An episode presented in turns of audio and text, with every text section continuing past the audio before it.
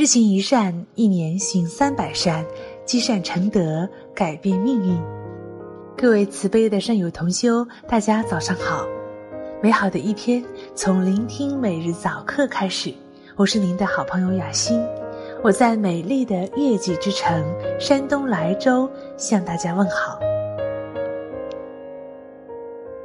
生活中，我们在做任何事的时候，对得起他人。才能对得起自己，因为人终究只能对自己的人生负责。星云大师说：“一个人的身体有生老病死，故色身的长短并不重要，重要的是在于慧命的永恒。”有个老木匠准备退休，他告诉老板说要离开建筑行业。回家与妻子儿女共享天伦之乐。老板舍不得他的好工人走，问他是否能帮忙再建一座房子。老木匠说可以。但是大家后来都看得出来，他的心已不在工作上，他用的是软料，出的是粗活。房子建好的时候，老板把大门的钥匙递给他。这是你的房子，他说：“这是我送给你的礼物。”自古以来，人类自耕自食，自食自衣，有时不求助于人，也不会感觉缺少什么。所以，财富用现在的物质来比较，有贫富之别。如果在另类的财富里，大家都是平等的。举例说，我们有气质。气质不是财富吗？有气度，气度不是财富吗？有诚实，诚实不是财富吗？有惭愧，惭愧不是财富吗？有信仰，信仰不是财富吗？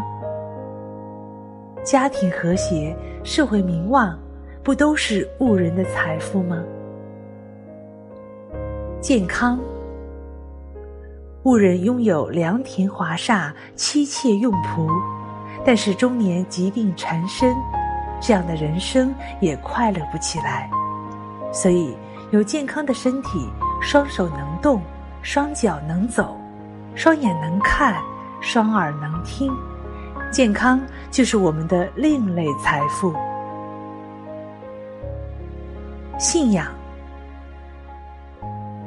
我信仰自己心里有无限的宝藏，我信仰佛国净土未来可以居住，我信仰因缘果报就能改变我的命运，我信仰勤劳努力就能发财致富，信仰可以安慰我的心灵，改善我的贪欲，增加我的满足自在，肯定我的节省淡泊。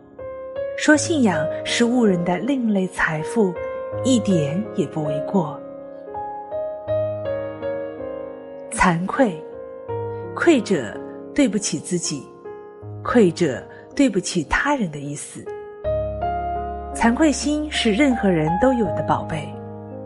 做儿女的，惭愧自己对父母不够孝顺，对朋友帮助不够；为人父母者。惭愧自己不能让儿女受高等教育，不能使幼小儿女得到童年应有的快乐，甚至自觉愧对国家、社会，愧对世间的有缘人，就会想要回报，就会成为富有的人。因为惭愧自己对不起他人，这种观念本身就是另类的财富。另外，像慈悲、明理。都是另类的财富，以及自己的道德人格在社会中的声望、家庭的和谐等等，也都是人类无价的另类财富。